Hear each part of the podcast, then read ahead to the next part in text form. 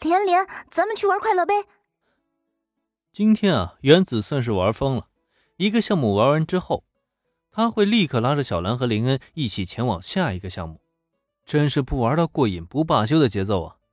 可遗憾的是，在这个紧要关头，林恩是没有办法陪他和小兰一起玩了。啊，抱歉啊，这个项目就你和小兰一起玩吧，我先去上趟厕所，顺便买点饮料什么的回来。这不是光顾着玩了吗？怎么也得补充点水分，不是吗？哎，说的也是。那连你快去快回啊！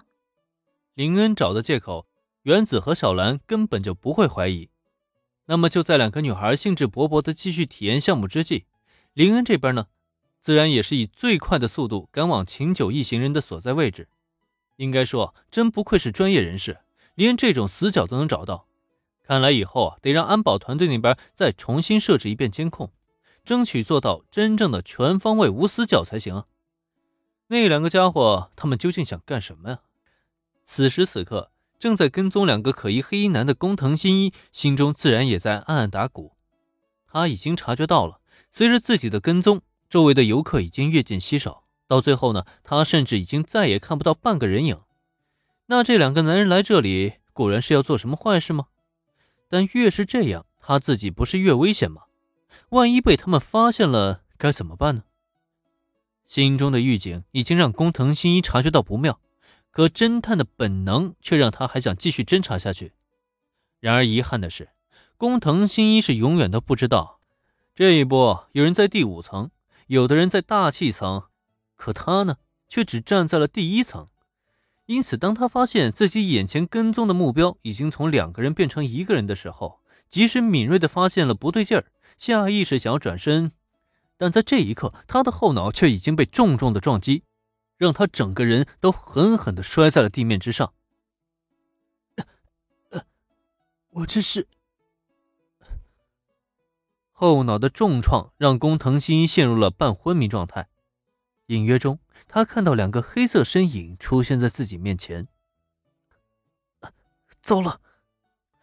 工藤新一的脑海中在这一刻发出无数的警报，但疲软的身体却让他根本就不受任何的控制。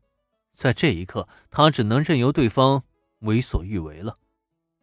哼，这小子我好像见过啊，跟那个臭小鬼是一伙的。怎么办啊，大哥？要做掉他吗？蠢货！这个小鬼不是独身一人。呃，可是被大哥这么一训斥，伏特加顿时懵了。毕竟脑筋不太好使，在在这个时候，他也没有什么自己的主见。算了，用这个吧。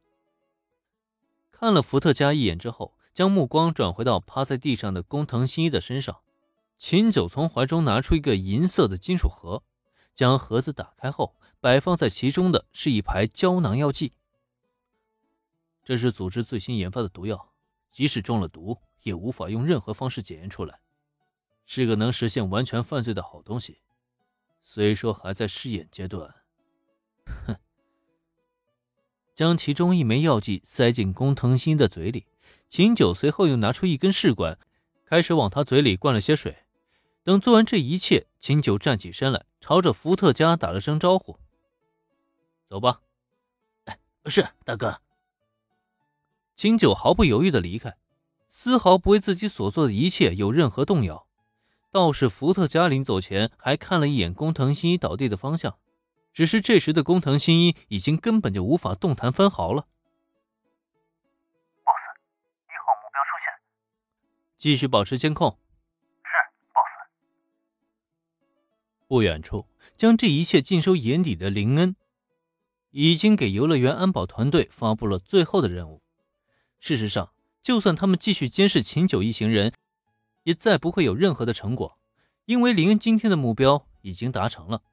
在他的视线内，吃下了 APTX 四八六九的工藤新一，在身体的一阵抽搐以后，发出了痛苦的低吟声，而后就见他身体开始散发出阵阵白烟，紧接着，神奇的一幕便出现在林恩的眼前了。果然还是缩小了。在这一刻，林恩亲眼见证了工藤新一变成柯南的全过程，甚至兴奋之余，他还拿手机将这一幕完整的给记录了下来。